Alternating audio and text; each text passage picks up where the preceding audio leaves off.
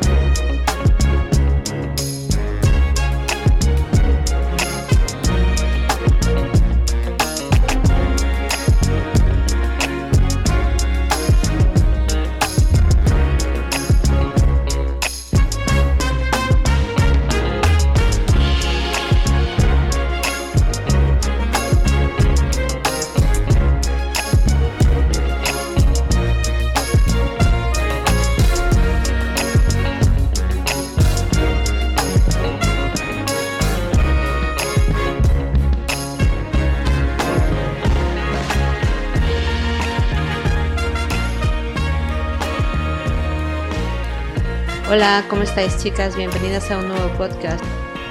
En este nuevo podcast vamos a hablar de un asunto peliagudo que es la promiscuidad sexual en las jóvenes. No tenía pensado hacer este podcast, pero hablando con un cliente mío, que es un chico joven español, me explicaba él cómo cada vez es más difícil encontrar chicas de su edad. Él tiene 22 años, pues entre los 17 y los 25 años lo difícil que es encontrar a una chica, una mujer, que no haya pasado por 50.000 brazos ya, que no haya tenido múltiples parejas sexuales, múltiples, no una ni dos. Es decir, que con 19, 20 años ya les ha dado tiempo a experimentar todo lo que hay que experimentar en la, eh, con, con respecto a la sexualidad, ¿no?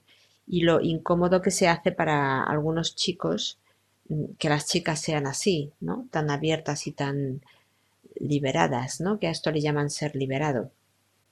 Eh, no quiero caer en ningún tipo de machismo rancio. Los chicos sí pueden y las chicas no. Las chicas tienen que ser, pues, pudorosas y etcétera, etcétera. No.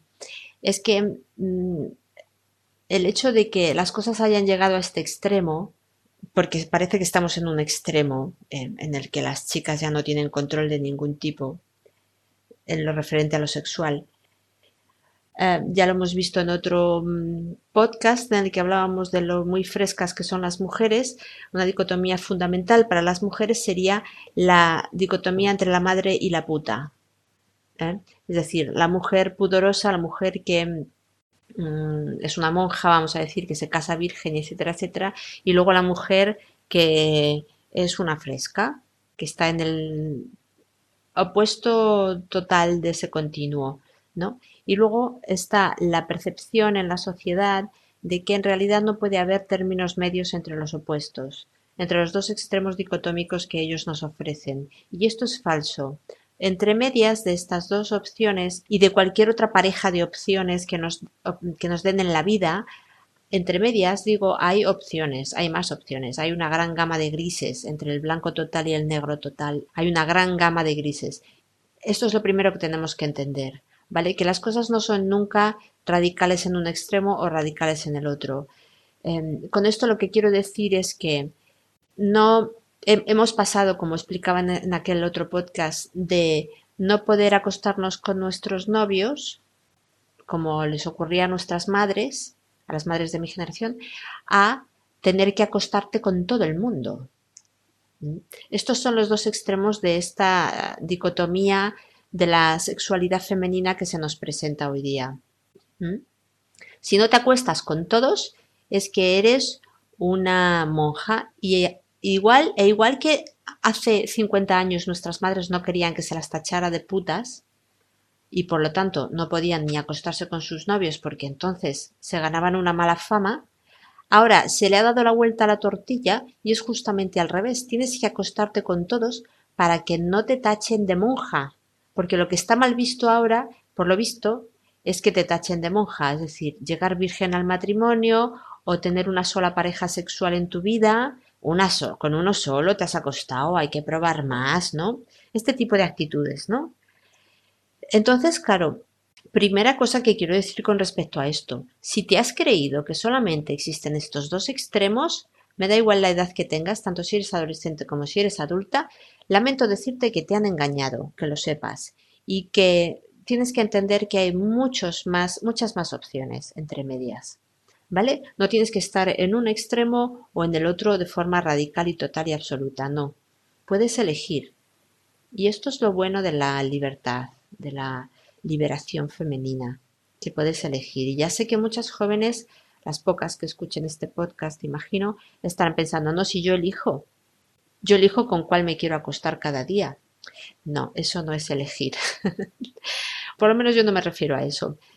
Y, esto nos da entrada al segundo punto que yo quiero explicar aquí, y es justamente eso, que nos han hecho creer, o se han hecho creer a las jóvenes de hoy, que eso es ser libre, que este comportamiento promiscuo es lo, lo guay, lo normal, sí, lo normal, eh, lo que hacen todas, lo que mm, se lleva hoy, lo que mola, pero sobre todo, sobre todo, lo que se espera de vosotras.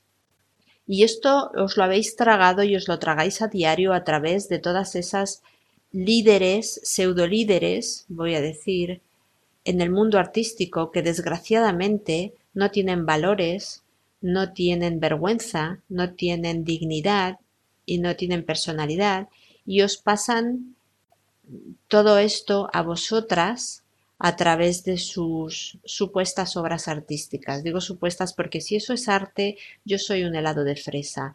En la mayoría de los casos, cuando hablamos de actrices y de cantantes, hablamos directamente de prostitutas, de mujeres sin absolutamente ninguna dignidad, que se venden fácilmente al mejor postor y que, junto con su arte, entre comillas, venden también sus cuerpos. Y puesto que la mujer es altamente influenciable, altamente influenciable, digo, el cerebro, el cerebro femenino, el cerebro humano en general es muy influenciable. Los seres humanos estamos expuestos a ser influidos de forma constante y repetitiva a lo largo de toda nuestra vida. Estamos medio disociados todos y eh, eso nos lleva a un estado perpetuo de, voy a decirlo finamente, estupidez, desde la cual eh, la mayoría de personas no son capaces de tomar decisiones propias y se dejan llevar por lo que otros les dicen. Aquí hay muchas que pensarán, no, yo no, eso, las borregas, yo no. Sí, tú también tú también, de forma indirecta. Y de hecho, el negar que uno está siendo influido es exponerse más a las influencias externas. Las personas que niegan que están siendo influidos son, curiosamente, los que mayores influencias reciben, aquellos a los que al final lavan el cerebro con mayor facilidad. Y yo estoy harta de verlo. ¿eh? Precisamente ser consciente de que podemos ser influidos es una protección contra las influencias. Entonces, claro, las chicas crecen en este ambiente per se promiscuo, donde solo tienen ejemplos de mujeres frescas, frescas por utilizar un adjetivo mm, que no sea demasiado malsonante, ¿verdad? Entonces, eh, como digo, tienen estos ejemplos de mujeres frescas, las jóvenes, y solo parecen tener estos, este tipo de ejemplos a su alrededor. Entonces, como son altamente influenciables, sobre todo cuando son niñas y adolescentes, ¿eh? Cuando somos adultas también, claro, insisto, tenemos el cerebro disociado y somos eh, per se las mujeres mucho más influenciables que los hombres. Pero además es que cuando somos niñas o adolescentes, pues eso se aumenta. Nuestro cerebro tiene menos filtros. Entonces todo pasa, todo pasa. Pasa al, subconsciente, pasa a partes del cerebro donde mm, uno no utiliza el raciocinio ni la lógica. ¿eh? El córtex frontal, que es el que se ocupa de la lógica, funciona mal o muy mal en la mayoría de mujeres, sobre todo si estas son niñas o adolescentes. Lo que vengo a decir con todo esto es que estás siendo influida e influenciada por todas esas, todos esos ejemplos de malas mujeres que te ponen en la pantalla. Y como tragáis pantalla 20 horas al día, pues al final sois robots, que vais haciendo lo que vosotras pensáis que se espera de vosotras. A toda esta a todo este lavado cerebral que sufrís, a toda esta influencia que sufrís por parte de todas estas uh, pseudo mujeres, pseudo artistas, le subyace la creencia que tenéis todas, que tenemos todas las personas, sobre todo cuando somos jóvenes, de que eso es lo que se está esperando de nosotras.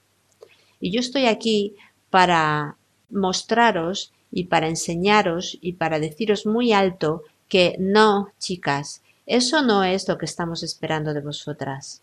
Y aquí hago un llamamiento a la ayuda de todas las adultas que me estén escuchando para que hagan exactamente lo mismo que yo estoy haciendo aquí. Tenemos que enseñar a las chicas jóvenes, aunque no sean nuestras hijas, eh, las chicas jóvenes que estén en nuestro entorno. Tenemos que enseñarles, nosotras, las responsables, las adultas, las cuatro responsables que hay, las cuatro adultas, que, las cuatro que tenemos cerebro adulto, que eso, ese comportamiento, no es el comportamiento que estamos esperando de ellas, que eso no es lo que esperamos de ellas, que eso no es ser libre y eso no es hacer respetar tus derechos. ¿Tienes derechos? Sí. Eh, ¿Se puede decir que mm, acostarte con quien te dé la gana es un derecho? Podría ser, pero también es tu derecho decir que no, comportarte de otra manera, llevarle la contraria al sistema social que te empuja a ser una prostituta ¿eh? y que se te respete por ello. ¿Mm? Es fácil eh, ir con la corriente y argumentar que lo haces porque es tu derecho. Lo difícil, lo complicado es ir contracorriente, no hacer lo que se espera de ti o no hacer lo que otras hacen, no hacer lo que tú ves que otras hacen a tu alrededor, defender tu posición y argumentar a tu favor que efectivamente es tu derecho decir que no, es tu derecho acostarte solo con uno, si tú quieres, o con ninguno, hacerte respetar y no ir por el camino por el que van las demás. ¿Veis eso como un derecho también? Porque si nos ponemos a hablar en términos de, derechos, eso también sería tu derecho. Y sin embargo, ese derecho ni siquiera lo calculáis, ni siquiera lo tenéis en cuenta. Podríamos seguir hablando de derechos, pero perderíamos el tiempo en realidad, porque esto no es una cuestión de derechos, esto es una cuestión de dignidad y sobre todo es una cuestión de lavado cerebral. Os han lavado el cerebro, jóvenes. Os han lavado el cerebro. Os han hecho pensar que eso es lo que estamos esperando de vosotras, que se espera de vosotras que seáis prostitutas y que mm, disfrutéis de vuestra libertad sobre todo llevándoslo al terreno sexual, que la palabra libertad solo parece tener significado eh, cuando lo metemos en el terreno sexual. ¿eh? En el resto de áreas de la vida no se habla mucho de libertad, solamente en lo sexual, ¿no? Y se les llena la boca a muchos, sobre todo a muchos, pero también a muchas, con la tontería de la libertad, ¿no? que finalmente es un puro lavado cerebral. Os han, os han convencido, como digo, de que esto es ser libre, de que esta es vuestra manera de expresar vuestros derechos y vuestra libertad. Y digo, no es que sea, no es que os digan que esta sea una manera de expresar esos derechos y esa libertad, no, es que lo que el mensaje que os llega es que es la única manera de expresar vuestros derechos y vuestra libertad. ¿eh? Y si os ve muy sueltas en lo sexual, pero luego hay que veros en otras áreas, cómo os replegáis, cómo os achantáis, cómo os echáis para atrás, porque no entendéis que en otras áreas también tenéis derechos. ¿Eh? Y también tenéis libertades de las que podéis disfrutar. ¿eh? Porque, de nuevo, todo este discurso va en la línea de lo que he dicho sobre las dicotomías. Nos lo llevamos al extremo, se lo llevan al extremo y os hacen creer que ahí en el extremo de la libertad sexual, que eso no es libertad sexual, eso es prostitución encubierta. ¿eh? Os quieren putas, Y por eso os llevan continuamente a ese extremo. Por eso os hacen creer continuamente que es vuestro derecho y se lo llevan al terreno lingüístico de los derechos y de las libertades. ¿Mm? Y nada más, no os enseñan nada más, lo llevan completamente a ese extremo todo el tiempo, a todas horas, argumentando solo eso, solo eso, y de forma extrema, y ahí os dejan que os las apañéis como podáis. Cuando la mayoría no habéis comprendido de qué va la vida, la mayoría no sabéis ni qué queréis hacer con vuestras vidas, tenéis tantas inseguridades que es hasta peligroso veros, no entendéis siquiera el peligro que corréis acostándoos con uno y con otro, no comprendéis el peligro que, que, encierra hacer una cosa así. ¿Eh? Vais alocadas, vais dando tumbos, vais, bueno, como adolescentes, muchas, es normal, hasta cierto punto es normal, pero finalmente eh, argumentáis, como digo, que es que lo hacéis porque tenéis derecho, como si fuera vuestro derecho o como si fuera el único derecho que tenéis. Y al final, cuando rascas un poquito la superficie, te das cuenta de que no hay ningún tipo de base para esa argumentación, porque ahí no hay nada. Sois un agujero de inseguridad. Y sois absolutas y puras marionetas a las que están manipulando os están haciendo creer de nuevo que así es como os tenéis que comportar y no es verdad. Fijaos que incluso hay chicas, bueno, yo creo que la mayoría, em, van directas a la cama precisamente por esto que estoy explicando, porque piensan que eso es lo que se espera de ellas, no solamente la sociedad en general, sino sobre todo los chicos. Y es mentira, es mentira. Un chico siempre te va a provocar, siempre te va a intentar llevar a la cama. Eh, los chicos también van en automático un poco, ¿no? Es su naturaleza, van, van a intentarlo. ¿eh? Habrá unos cuantos que no lo intenten o que esperen un poquito y te respeten eh, antes de intentarlo, ¿no? Pero mm, la mayoría lo van a intentar enseguida, en cuanto empecéis a salir juntos. ¿eh? Y mm, pues os sorprenderá saber que en realidad lo que, lo que están esperando los chicos, la mayoría de ellos, algunos no, pero la mayoría de ellos lo que están esperando es que te resistas y que les digas que no. Seguro que esto sorprende a muchas chicas y a muchas adultas también. Pero así es, la mayoría de chicos están esperando que les digas que no y que te resistas un poco, porque eso les demuestra justamente lo contrario de lo que este chico me decía a mí que no eres una de esas frescas que se va acostando con todos. Eso no les gusta a los chicos. Si lo que tú quieres es gustarle a los chicos, justamente lo que tendrías que hacer es mm, dejar de acostarte con unos y con, otros. Hacerte valer, hacer valer tu sexualidad, eh, hacerte más interesante a sus ojos. ¿eh? Por suerte o por desgracia, eh, este es el juego de la seducción, es así. No lo he inventado yo y no es que a mí me parezca que sea la mejor manera de relacionarse hombres y mujeres, pero todavía estamos demasiado animalizados los seres humanos y así es como va la cosa. La mujer se tiene que hacer valer para que el hombre la respete. ¿Eh? Es un poco así. Y hasta que el ser humano evolucione, pues va a seguir siendo así durante mucho tiempo. Entonces, es un juego, sí, es un juego, pero tú tienes que saber jugar tus cartas. Entonces, para aquellas que piensen que tienen que acostarse con todos aquellos chicos que se lo pidan, porque es lo que se está esperando de ellas, que sepáis que eso no es lo que se espera de vosotras.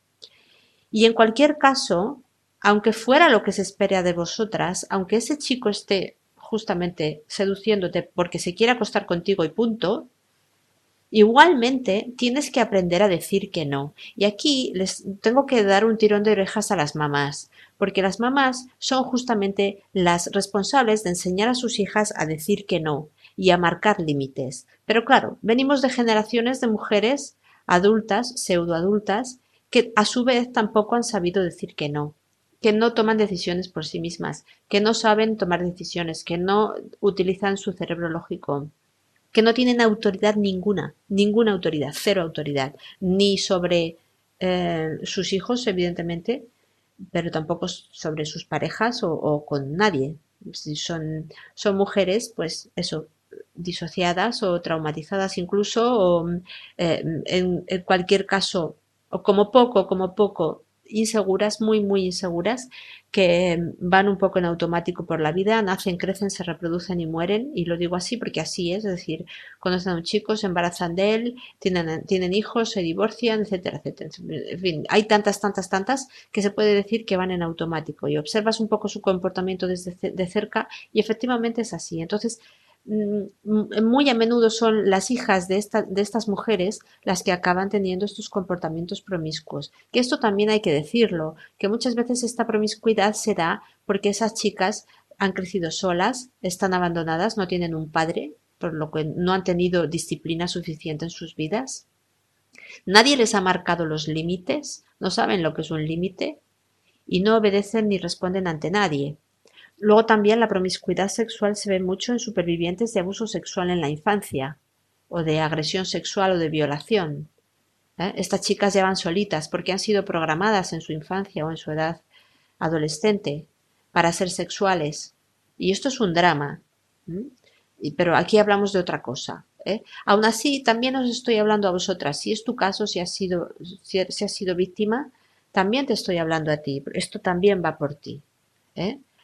Por ti más que por cualquier otra, porque tú más que ninguna has sido programada para comportarte así y las víctimas más que ninguna se creen aquello de que es lo que se está esperando de ellas, ser sexuales, hipersexuales, porque es lo que es la programación que han recibido desde niñas si han sufrido en casos de, abuso sexual o agresión sexual en, edades jóvenes, ¿verdad? Eso queda grabado como, efectivamente, como una programación mental ¿eh? y ya van solitas a partir de ahí.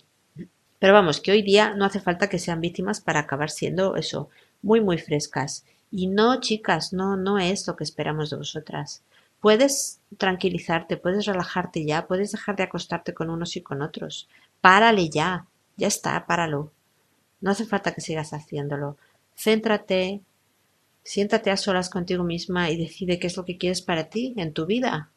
¿eh? Tienes que saber que puedes explorar los intermedios entre ambos, entre las dicotomías de las que yo hablaba antes, entre los extremos, entre el ser puta y ser eh, una monja. No tienes que ser ninguna de las dos cosas. Hay mucho terreno intermedio ahí ¿eh? que tú puedes explorar. Puedes ser muchas cosas y no necesitas ser solo una prostituta que se vende al mejor postor. ¿eh? Ni siquiera te vendes, solo te entregas, sin más. ¿eh? Frente al discurso de los derechos, perdóname, tus derechos no los va a tocar nadie. ¿eh? Que para eso nos hemos partido la cara las que hemos venido antes que tú. Tú tranquila, que tus derechos no los va a tocar nadie. Ahora, frente a tu argumento de los derechos, yo te doy el argumento de la dignidad y de la responsabilidad sobre tu propia vida. Tienes derechos, sí, te lo acepto. Ahora, en respuesta yo te digo, ¿tienes dignidad? ¿Por qué no argumentas con que tienes dignidad? Porque a lo mejor ni te has parado a pensar lo que significa esa palabra. Y segundo, ¿tienes responsabilidad? ¿Eres responsable de tus actos? Porque a lo mejor tampoco nadie te ha indicado nunca que tienes una serie de responsabilidades en tu vida. Para empezar, eres responsable de tu persona y de tus actos. Luego, ¿eres digna? ¿Eres responsable de tu vida? Tienes derechos, sí, pero, insisto, ¿eres digna? ¿Tienes responsabilidades? ¿Eres responsable de tu vida? Reflexiona sobre eso. Antes de volver a responderme sobre todo, es mi derecho, es mi derecho, sí, hija, sí, es tu derecho, sí. Te puedes acostar con quien te dé la gana, y esto no te lo va a quitar nadie. Pero insisto, y voy a insistir siempre, en ese cuadro que tú me pintas lleno de derechos, ¿dónde queda la dignidad? Admito la responsabilidad de las mujeres de mi generación. Os hemos dado una libertad y no os hemos enseñado cómo usarla. Os hemos dejado en manos de una sociedad que os está manipulando para su propio interés. Os quieren putas. Es la verdad y las, las, madres, las mujeres de mi generación, ya no sabemos cómo manejarlo porque se nos ha escapado, se nos ha ido totalmente de las manos. ¿Vale? Entonces, aquí, o nos organizamos todas las adultas, nos ponemos de acuerdo y acabamos con esto de una vez, o toda esta generación de hijas de, de las madres de mi generación se pierde por completo. Las perdemos, chicas, las perdemos por completo. Van a quedar destrozadas, no van a sobrevivir a su propia juventud. Porque, por supuesto, lo que muchas jóvenes no saben es que este tipo de comportamientos pasan factura. Todo lo que tú haces en la vida te acaba pasando factura. Y la factura de ser promiscua, sexualmente promiscua, es una factura gigantesca y terrible. Esto te va a traer consecuencias a ti en tu vida adulta. ¿eh? Y cuando por fin quieras darte cuenta de eso, será demasiado tarde. Luego, a las adultas, por favor, ayudadme a pasar el mensaje a las jóvenes. Esto no es lo que estamos esperando de vosotras, chicas.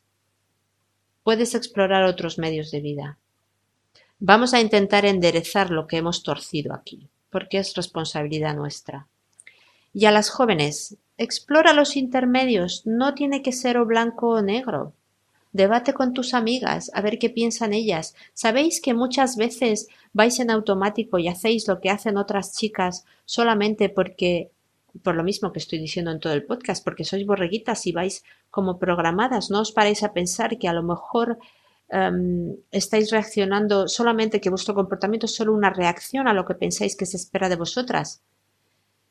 ¿Te has parado a hablarlo alguna vez con tus amigas, con otras chicas? ¿Eh? Háblalo y verás cómo te darás cuenta enseguida de que ellas también están, están comportándose de esa manera porque ellas también piensan que eso es lo que se espera de ellas y porque te ven a ti hacerlo y ellas también lo hacen. Y a su vez, otras observan a estas hacerlo y lo hacen también porque se piensan que eso es lo que toca, que eso es lo que es ser moderna hoy día. Os copiáis unas de otras porque os influís unas a otras, que no solo las cantantes os influyen, claro, os influís también unas a otras. Entonces, yo abogo por un diálogo entre jóvenes que os sentéis a hablar entre vosotras y os deis cuenta y os abráis los ojos unas a otras y os enteréis de que tú estás actuando de forma promiscua porque ves a la otra hacerlo, sin darte cuenta de que la otra también está actuando de forma promiscua porque te está viendo a ti hacerlo.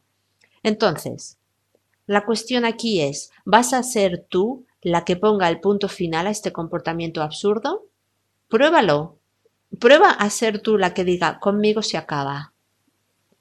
Por lo menos en mi entorno. ¿eh? Voy a dar otro ejemplo a mis amigas. Voy a dar otro ejemplo a las chicas. Eso es ser madura que muchas yo sé que os habéis tragado el cuento de que tener muchos novios o acostarse con muchos es ser más madura que las otras, y que la que todavía no se ha acostado con un número X de chicos es porque es una niñata todavía. Bullshit. Eso es una basura. Vaya argumento. Madre mía. Ser madura es tomar decisiones por una misma, ¿Y sabéis lo que de verdad marca la diferencia entre un cerebro maduro y uno que no? Las que somos realmente maduras vamos en contra de todo lo establecido. ¿Mm? Contraflujo, a contraflujo, toda la vida a contraflujo, y aguantando y aguantando y aguantando. Porque ahí sí que hay que aguantar. Ahí sí que vas a tener que ser fuerte. ¿Mm?